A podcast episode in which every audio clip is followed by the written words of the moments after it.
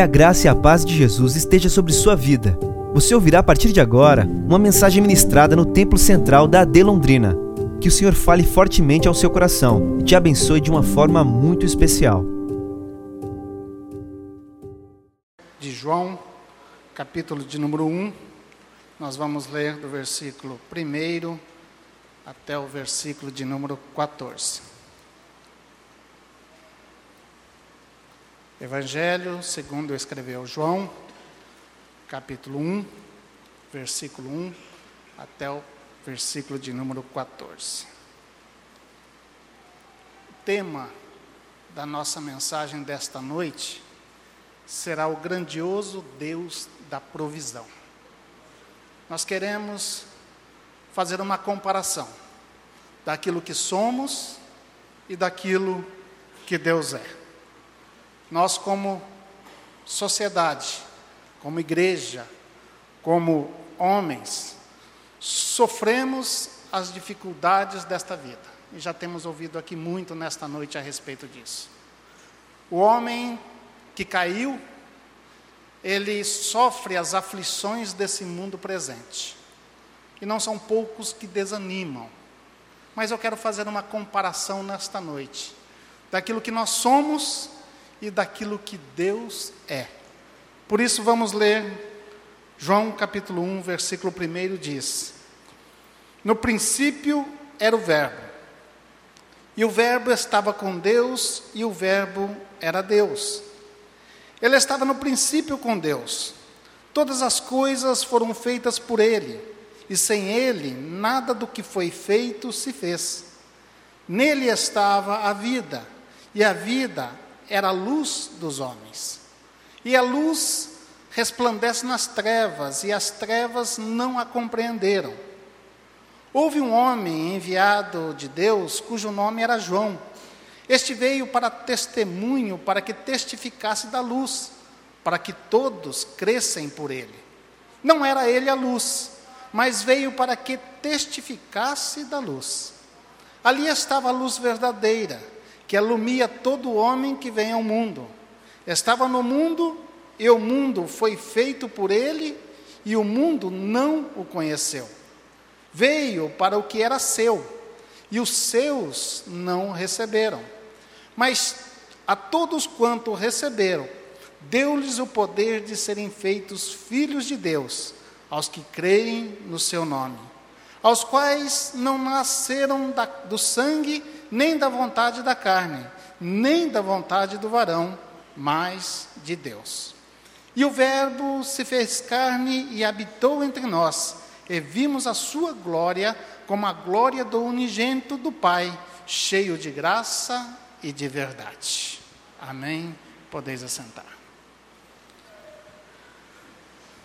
Como dissemos, queremos falar a respeito desta comparação entre o homem e a grandeza de Deus. Sabendo que Deus jamais abandonou as coisas que ele criara. Nós estudamos isso nos evangelhos. Vemos isso em Gênesis, na criação de todas as coisas. Aliás, estamos nesse trimestre estudando na escola dominical a origem, a queda e a redenção do homem. Deus criou todas as coisas perfeitas. Deus criou tudo para a sua glória. No entanto, o homem falhou no seu desígnio em obedecer a Deus. Errou em observar os seus mandamentos. E a Bíblia nos diz que por um homem entrou o pecado no mundo. E pelo pecado entrou todas as dificuldades que hoje nós enfrentamos. E uma carta que nos mostra claramente que isso aconteceu é a carta de Romanos, desde o seu primeiro capítulo, Paulo relata a condição humana e relata também a provisão de Deus.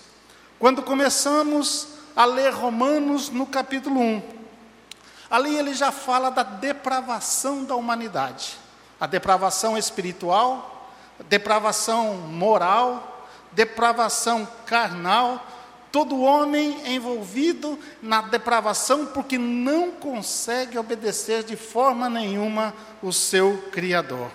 O homem, por estar longe e afastado de Deus, deu mais ênfase e buscou mais a adoração, as figuras e as imagens, dando mais glória à criatura do que o próprio Deus. Se esqueceram que foram feitos por Ele e que devemos, em todos os momentos, glorificá-lo. Mas os homens, na sua ignorância e no seu afastamento de Deus, deixaram de reconhecê-lo como verdadeiro Senhor, como verdadeiro Criador. A humanidade se fez má desde o princípio. E Deus sempre interveio para que pudesse resgatar o homem da sua vã maneira de viver chama Israel para que eles sejam ali os mensageiros da palavra.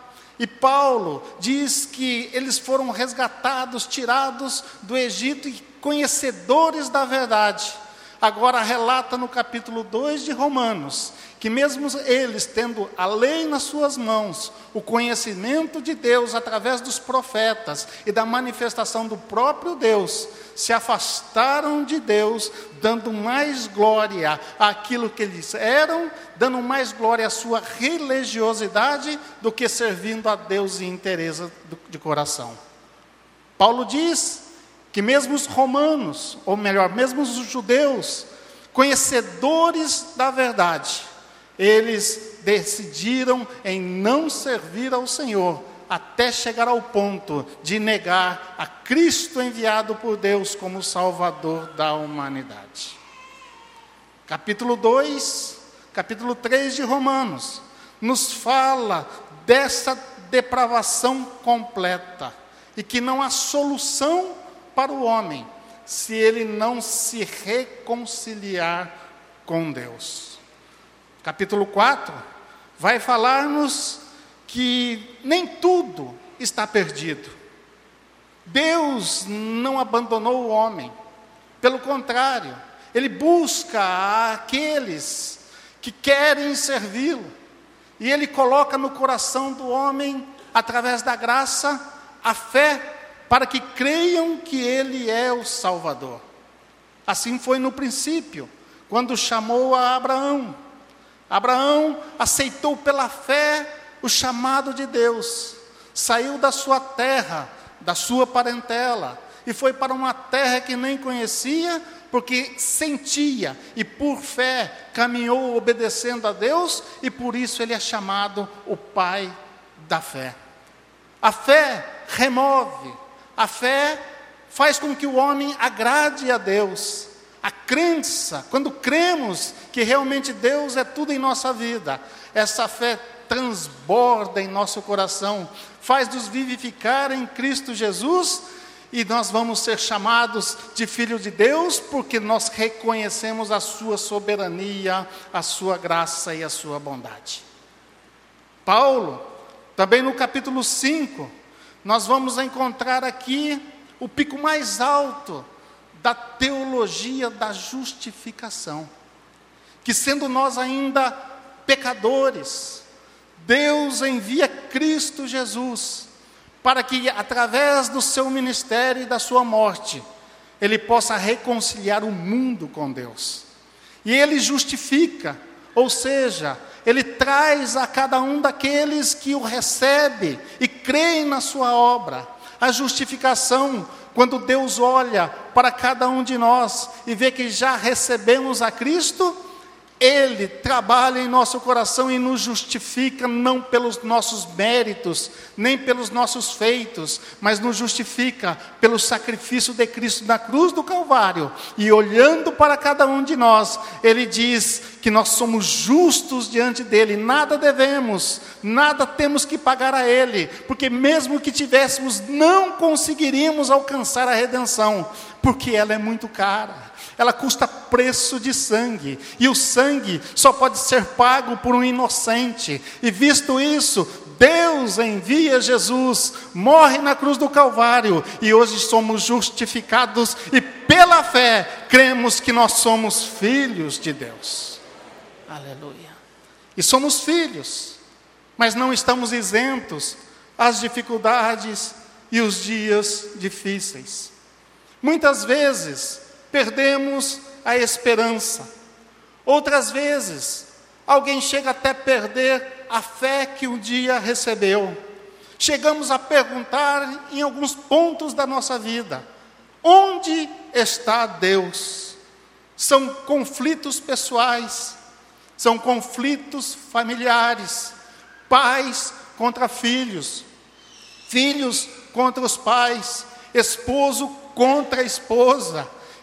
E assim o homem vai caminhando, cheios de dificuldade nos seus relacionamentos, relacionamentos inclusive religiosos, espirituais, doenças, como já foi relatado aqui, e nós oramos por ela que invade muitas vezes os nossos corpos e não temos condições de evitá-las e sofremos as dificuldades que elas nos impõem. Mas estamos ainda com os nossos olhos olhando para Cristo, e mesmo que isso nos traga dificuldade, nossas cabeças estão levantadas crendo que Deus é tudo para nós. Conflitos, conflitos e mais conflitos. Uma guerra que não tem fim. E não são poucos o que estão parando pelo meio do caminho. Paulo escreve em 2 Timóteo, capítulo 3, versículo 1, dizendo: Sabe, porém, isto, que nos últimos dias sobrevirão tempos trabalhosos. A NVI fala tempos terríveis. A NVT traduz em tempos difíceis. Dificuldades em todos os dias nós encontramos. Dentro do lar, fora do lar, dentro da igreja, fora da igreja, em todos os lugares encontramos conflitos, conflitos e conflitos. Porém, sofremos neste mundo que caminha de mal a pior. Não adianta a evolução, não adianta a tecnologia. O coração do homem não muda. Pelo contrário, ele se aprofunda mais cada vez no pecado, se esquecendo de Deus. E o mundo, no seu conflito que existe nele, transmite, e essas chuvas, esses pingos de lama, tentam trazer para a nossa vida dificuldades para que evitem o nosso caminhar. Jesus mesmo disse que por se multiplicar a iniquidade, o amor de muitos esfriariam. O mundo já não conhece esse amor, mas a igreja, por causa da iniquidade deste mundo, está perdendo muitas vezes o primeiro amor, deixando-se levar por essas ideologias que acampam ao nosso redor e que tenta nos tirar a paz e a alegria que Cristo colocou no coração. Como evitar todas essas coisas? Jesus mesmo nos disse: no mundo tereis aflições, tantas injustiças, angústias, dificuldades, Vivemos cada dia, quando alguém ainda, no seu caminhar, que não aguenta mais as tribulações que lhe alcançam, começam a dizer aquele velho ditado popular: deixa como está, para ver como é que fica. Jogam a toalha e desistem muitas vezes de caminhar e de lutar. Cansados, sentam à beira do caminho e dizem muitas vezes: não adianta mais. Isso é uma realidade enfrentada pela igreja. Essa é uma realidade que sentimos no nosso caminhar. Quantas vezes dobramos nossos joelhos e não vemos respostas da nossa oração? Parece que Deus se esqueceu de nós que as suas promessas se foram. Temos conflitos em saber se Deus nos ouve. E, a, e aí perguntamos, e mais uma vez repito: aonde está Deus. Onde Ele está? Será que Ele criou as coisas e, como diz algumas ideologias, virou as costas e deixou para que o mundo caminhasse conforme Ele bem entende? Mas nesta noite, eu quero vos trazer uma mensagem de alegria e de poder de Deus, dizendo que Deus está conosco todos os dias e Ele guarda-nos na nossa caminhada. Salmo 37, versículo 18 e 19 diz assim: O Senhor cuida da vida dos íntegros, e a, e a herança deles permanecerá para sempre. Em tempos de adversidades, não ficarão decepcionados. Em dias de fome, desfrutarão fartura. É a palavra de Deus para nós, para que você saiba que Ele é. Eu venho apresentá-lo mais uma vez, como João escreveu no seu Evangelho, sabendo que nós não temos um conhecimento pleno de Deus e nem podemos conhecê-lo na sua totalidade. Nós conhecemos Deus apenas naquilo que ele se revelou a nós, naquilo que está escrito na Bíblia Sagrada, naquilo que ele deixou se conhecer, o suficiente é o suficiente para que nós creiamos que ele é Deus e ele está conosco. E para entendermos algo sobre Deus, os homens, os teólogos, começaram a estudar sobre o Deus homem, sobre a divindade, sobre a trindade, para tentar entender esse Deus que um dia, lá no Éden, perdemos a comunhão, mas que na revelação progressiva, hoje nós podemos entender quem Ele é e pela fé cremos nele por tudo aquilo que Ele está escrito e mais ainda, por aquilo que Ele se manifesta em nossa vida, nos cuidando, transformando e nos levando a caminhar, sabendo que não estamos sozinhos nessa caminhada. Aleluia. E disso, os homens criaram dois tipos de formas de conhecermos a Deus através dos seus atributos: os atributos incomunicáveis e os atributos comunicáveis. Os incomunicáveis são aquilo que pertencem exclusivamente a Deus. Ele não dá a ninguém, não deu aos anjos e não dará aos homens. O primeiro deles é a sua aceidade, ou seja, a sua autoexistência. Deus é, Deus é eterno. Não sabemos desde quando, não conseguimos compreender na nossa mente humana, no nosso calendário, o que é eternidade. Mas antes que existisse eternidade, Deus já era, Ele é autoexistente, Ele é eterno, Ele não tem princípio e não tem fim. Ele é único. Tudo, todas as coisas se concentra em Deus. Quando eu falo de Deus, eu falo da pessoa do Pai, do Filho e do Espírito Santo. Deus Pai, Deus Filho, Deus Espírito Santo, são um só Deus, tudo se volta para Ele. Tudo está no seu controle. Tudo acontece segundo a sua vontade. Tudo ele vê, tudo ele planejou. Ele não é pego de surpresa em momento algum. Ele não espera acontecer para tomar decisão. Pelo contrário, antes que as coisas aconteçam, ele já sabe e já tem a provisão para resolver todos os problemas que nos envolvem. Aleluia. Outro atributo que Deus tem que não nos comunica é sua imutabilidade. Nós podemos confiar neles, queridos, porque ele não muda, como ele foi no passado, ele é no presente e será no futuro. Ele não vai mudar de ideia em momento algum quando fizermos algo que não lhe agrada, Como ele tratou no passado, ele trata no presente, tratará no futuro. Como ele perdoou no passado, ele perdoa no presente, perdoará no futuro. Como ele curou no passado, ele cura no presente e curará no futuro, porque ele é imutável e não pode voltar atrás na sua palavra. Aleluia. Ele é infinito. Ele não sofre mutações. Ele não tem limitações. O tempo não existe para Deus. Ele é tanto ontem como é hoje, como é no futuro. Será sempre o mesmo.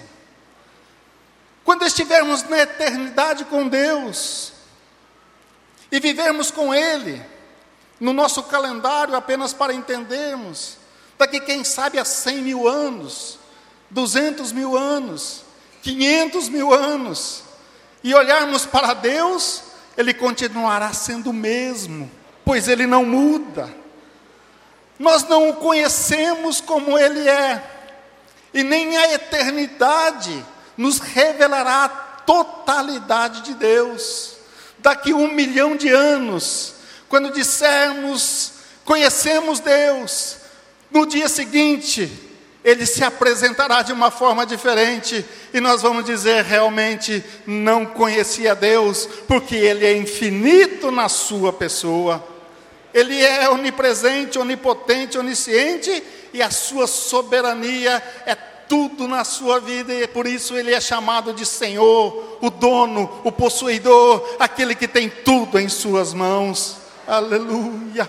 Esse é o nosso Deus a qual nós servimos. E Ele comunica alguns atributos para nós. Ele, ele distribui para nós o amor, porque Ele não só tem amor, mas como Ele é amor. Ele é bondade, Ele é misericórdia, ele é sabedoria, justiça, santidade, veracidade, e Ele distribui isso para nós. Por isso nós somos imagem e semelhança de Deus. Eles somos chamados seus filhos, porque Ele nos deu parte do que Ele é, para, nós, para que nós sejamos como Ele também é, porque somos filhos resgatados, transformados e purificados por méritos de Cristo Jesus o nosso Senhor. Aleluia. E João começa escrevendo, dizendo a respeito desse Deus. Ele diz lá no capítulo 1, versículo de número 1. Ele diz assim: No princípio, o Verbo, no princípio era o Verbo, e o Verbo estava com Deus, e o Verbo era Deus. Aqui já há uma pergunta que fazemos. Quando falamos de Deus, e João escreve que ele, que no princípio era Deus, a mesma frase, a mesma palavra usada lá em Gênesis, que no princípio Deus criou o céu e terra. Como é que nós vamos entender o princípio se nós não conseguimos entender o que é eternidade? Eternidade é algo que não tem começo e que não tem fim. É algo que não tem início e nunca se acabará. No entanto, quando nós lemos lá em Isaías, capítulo de número 9, versículo de número 6, aí que a nossa mente fica conturbada e nós não conseguimos entender. Isaías tenta chamar Deus por alguns nomes. E diz que Ele é, referindo-se a Jesus, maravilhoso, que Ele é conselheiro, que Ele é Deus forte, mas diz que Ele é Pai da eternidade. Eternidade é algo que não tem começo e não tem fim. Logo, se Ele é Pai da eternidade, a eternidade é sua filha. E se ele é sua filha, ele a gerou. Então ele é antes da eternidade. Ele já existia. quando nada existia, quando nem a eternidade existia, lá estava Deus, no seu alto e sublime trono, governando todas as coisas pelo seu eterno poder. Ele é Pai da eternidade. Mas João diz também que ele é o Verbo. O Verbo nos remete a Cristo Jesus, dizendo que ele estava com Deus e que ele era Deus. Esse era não está simplesmente no passado, mas diz que ele é Deus no passado, é Deus no presente e é Deus no futuro. É o mesmo, é Deus antes da eternidade, o Verbo já estava lá. Deus, na pessoa de Cristo Jesus, já existia, e a eternidade, antes da eternidade, já era manifesta a Sua presença em tudo aquilo que Ele criou, antes mesmo que nós possamos conhecer o que é. Por quê? Porque Ele é Deus e Ele vive para todo sempre. Aleluia. Deus Pai testifica de Jesus como Deus. Hebreus capítulo 1, versículo de número 8, nos mostra Deus Pai falando a respeito do Filho. E ele diz, Deus Pai dizendo, mais do, do Filho, diz Deus Pai. Ele diz, ó oh Deus, o teu trono subsiste pelos séculos dos séculos. Cetro de equidade é o cetro do teu reino. Deus Pai olha para o Deus Filho e diz: Tu és Deus, tu vives desde a eternidade, e o teu reino viverá ou será para todo sempre. Esse é o Deus que está conosco, que está com sua igreja e que guarda a sua igreja por onde quer que ela passar. Não importa as dificuldades que enfrentamos, mas importa que Deus está conosco e nos fará vitoriosos e seremos mais do que vencedores.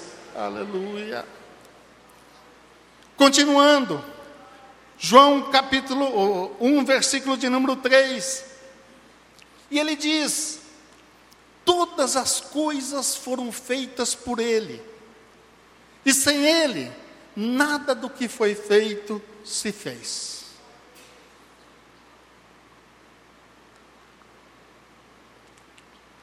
Tudo que existe, visível e invisível, foi feito por Deus.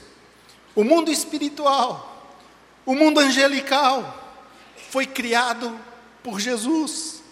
João diz isso. Todas as coisas foram feitas por Ele, e nada do que foi feito se fez. Em número incontável pelo nosso conhecimento. Porém, os anjos foram criados limitados em número, porém completo em serviços.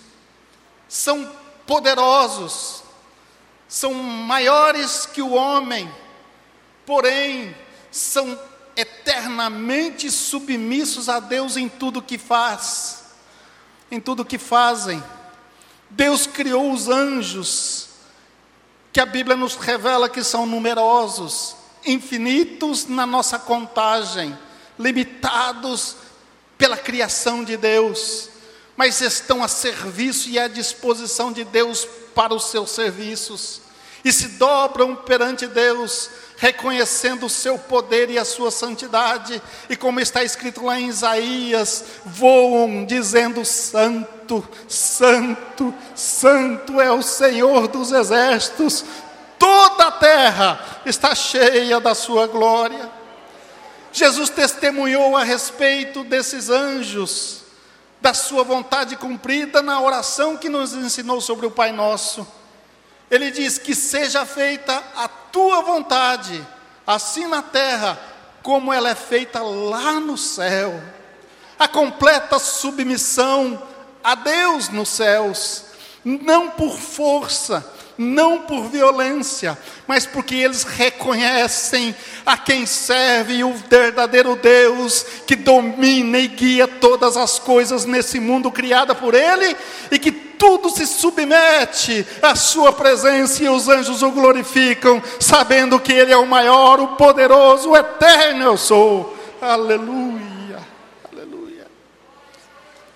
A matéria foi criada por Ele o mundo não se originou sozinho, não se gerou sozinho. Essas ideologias e ensinamentos não contêm verdade. O mundo não foi criado a partir de um Big Bang, não foi um processo de evolução. O mundo foi um ato criacionista de Deus, Jesus, o Verbo que estava com Deus, e com Sua palavra, Ele criou todas as coisas e organizou todas as coisas, pela força da Sua palavra, tudo veio a existir, e Ele dizia: haja luminares, e houve luminares, haja terra, houve terra, haja mares, e águas brotaram, tudo pela palavra do seu poder. Não há esforço, mas poder dinâmico para criar todas as coisas. Esse é o Deus a quem nós servimos e quem pode todas as coisas. Isaías já dizia isso lá no capítulo 40, versículo 12 até o versículo de número 15. Fala a respeito de tudo aquilo que ele fez e de tudo aquilo que ele controla. Ele criou a terra. E ele tenta, Isaías tenta mostrar como Deus controla todas essas coisas pelo seu poder. Ele nos diz, em primeiro lugar, como uma pergunta: quem mediu na concha das suas mãos as águas? São sete mares, são sete oceanos, são mares, são rios, são lagos. E quando ele quer medir, ele não usa litro, ele não usa caixas, ele usa a concha da sua mão para medir quanto de água há no nosso planeta, porque pequeno é essas coisas, que ele consegue tomar todas na palma ou na concha da sua mão e verificar se tudo quanto ele criou ainda está lá, porque para ele isso é como o nada. Ele continua dizendo: e tomou a medida dos céus aos palmos. E eu quero que aqui você preste a atenção. Se ele controla os mares na concha da sua mão, ele controla todo esse universo e mede com o palmo das suas mãos. Aleluia, para que você entenda quão grande é Deus. O mais o astro que temos na nossa galáxia é o Sol. O Sol está distante da Terra a 150 milhões de quilômetros a luz para chegar à Terra demora oito minutos, viajando numa velocidade de 300 mil quilômetros por segundo. Em oito minutos, o raio do Sol chega à Terra. Mas quando o nosso Sol abre a sua janela para olhar o seu vizinho, um sol mais próximo, uma estrela mais próxima, ele encontra Centauro. Ela está a quatro anos-luz da Terra. Ou seja, viajando numa velocidade de 300 mil quilômetros por segundo, um raio de sol demora quatro anos para chegar a Centauro. Se nós tomarmos o foguete mais rápido que nós temos, que viaja com sondas tentando localizar algo nesse pequeno universo que conhecemos. Esta sonda, esse foguete, voa numa velocidade máxima de 56 mil quilômetros por hora. Para chegar a Centauro, se formos numa desta nave mais rápida que conhecemos, levaríamos 80 mil anos para chegar lá. Chegaremos lá bem velhinhos, bem velhinhos. A distância é astronômica, é enorme. Os cientistas, estudando, disseram que a nossa, que o nosso universo, o raio, o diâmetro do nosso universo, é tão gigante, tão extenso, que para alcançar de uma extremidade a outra, viajando à velocidade da luz, levaríamos 93 bilhões de anos para atravessar o universo. No entanto, para Deus, Isaías diz que Ele toma a medida dos céus com os palmos e mede e conta as estrelas e sabe de todas elas e ainda conhece cada uma pelo seu nome. Por isso Ele é o Senhor, Ele é Deus, Ele é o Deus da provisão, é o Deus de toda essa galáxia, mas é o Deus que cuida da sua vida. Ele está vendo as dificuldades que você enfrenta, Ele sabe o que passa na sua vida, na sua casa, e é esse mesmo Deus que tem cuidado de cada um de nós. Aleluia! É Ele que tem tratado com nossa vida, por isso nós podemos glorificá-lo, exaltá-lo e servir servi-lo, porque Ele é Deus que cuida de cada um de nós. Isaías, capítulo 40, do versículo 26 até o versículo 31, ele nos dá aqui uma orientação. Ele diz: Levantai aos altos os vossos olhos, e vede quem criou estas coisas foi aquele que faz sair o número dos exércitos dela segundo o seu número. Ele as chama a todas pelos seus nomes. Por causa da sua grandeza ou da grandeza das suas forças, e por quanto é forte em poder, nenhuma delas falta.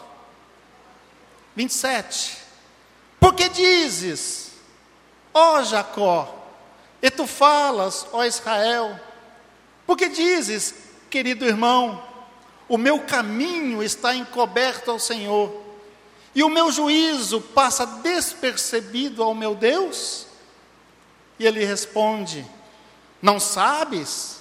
Não ouvistes que o eterno Deus, o Senhor, o Criador dos confins da terra, nem se cansa e nem se fadiga?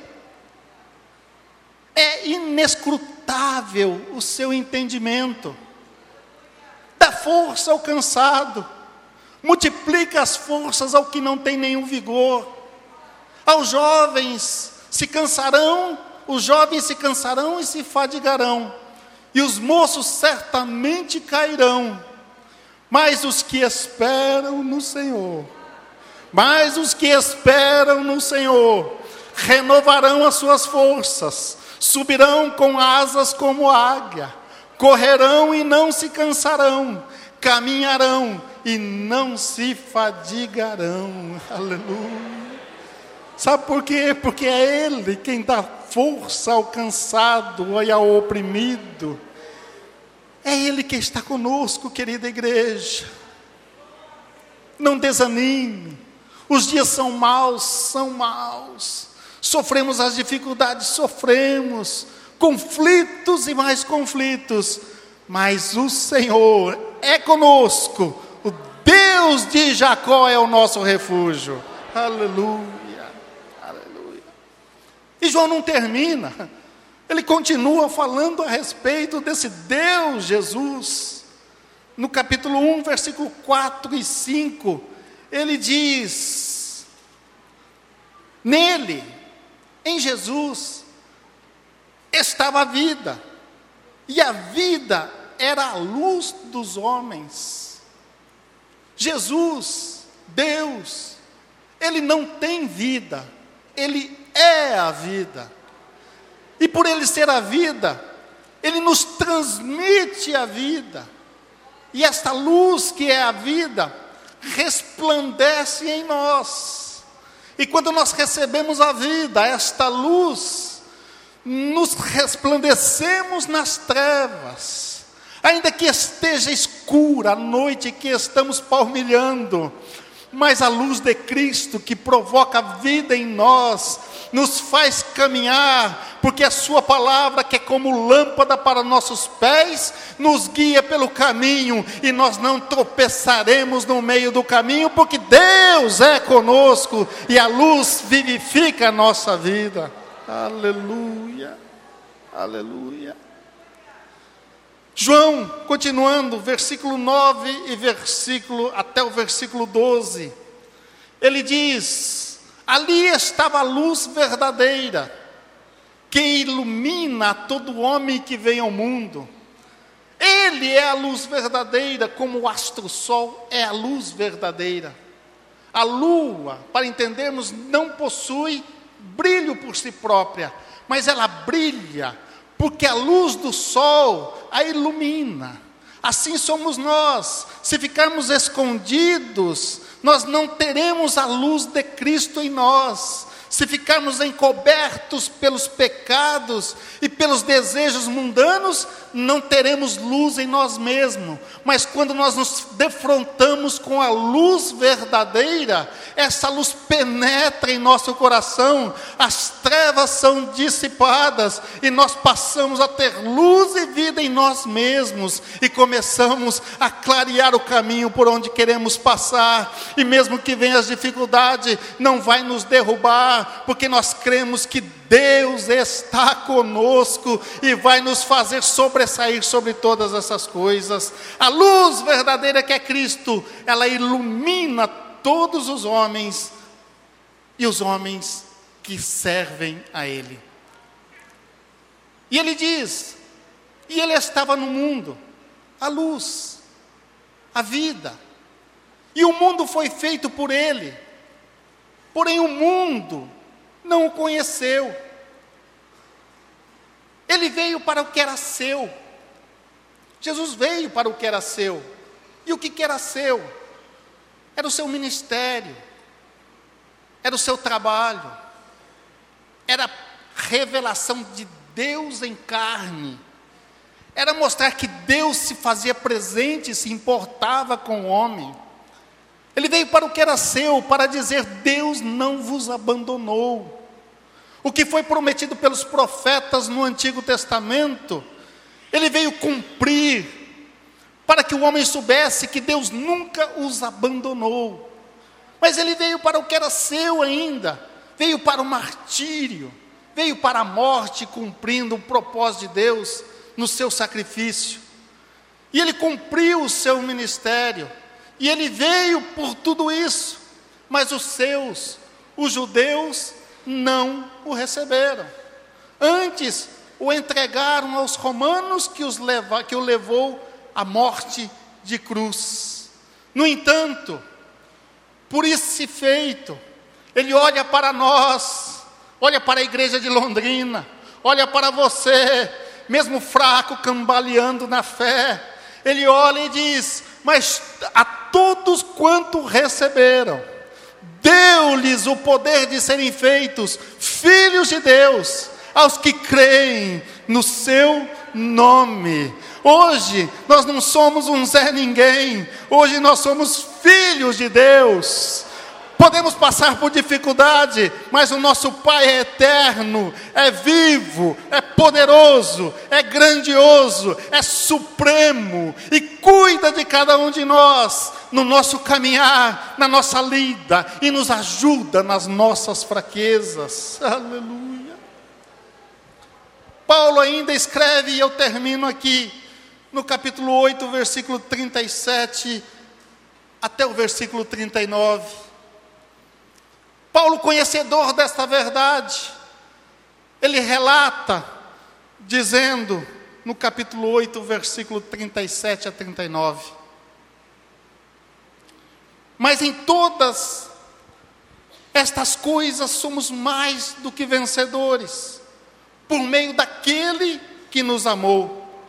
Pois estou convencido de que nem a morte, nem a vida, nem anjos, nem demônios, nem presente, nem o futuro, nem quaisquer poderes, nem altura, nem profundidade, nem qualquer outra coisa na criação será capaz de nos separar do amor de Deus que está em Cristo Jesus, o nosso Senhor. Aleluia. Você pode glorificá-lo nesta noite, enaltecê-lo, porque Ele está contigo. Está difícil na sua empresa, Ele está lá. Está ruim no seu lar, Ele está lá. O busque, consagra-se sirva-o, não chute o balde, como diz alguém, mas pelo contrário, enalteça aquele que fez todas as coisas, porque Ele está no controle desse universo que nós nem sabemos a sua dimensão corretamente, mas sabemos que Ele ultrapassa passa esse universo para socorrer aquele que clama, aquele que pede, aquele que busca, porque Ele não é um Deus do esquecimento, mas Ele é o Deus bem presente que está conosco com Sua igreja e a cuida da Sua igreja todos os dias, inclusive quando você dorme. Deus está olhando para a sua vida e cuidando de tudo que é seu. Aleluia. Podemos glorificar a Deus nesta noite. Fiquemos em pé, enalteçamos a Ele, porque Ele é tudo quanto nós precisamos e carecemos. Não deixe que esta vida atrapalhe o seu servir a Deus. Pelo contrário, sirva-o com interesse de coração, porque grande é o Senhor que está conosco. Aleluia. Essa foi uma mensagem ministrada no Templo Central da AD Londrina. Acesse nossas redes sociais no Facebook, Instagram e YouTube e fique por dentro de tudo o que está acontecendo. Deus abençoe.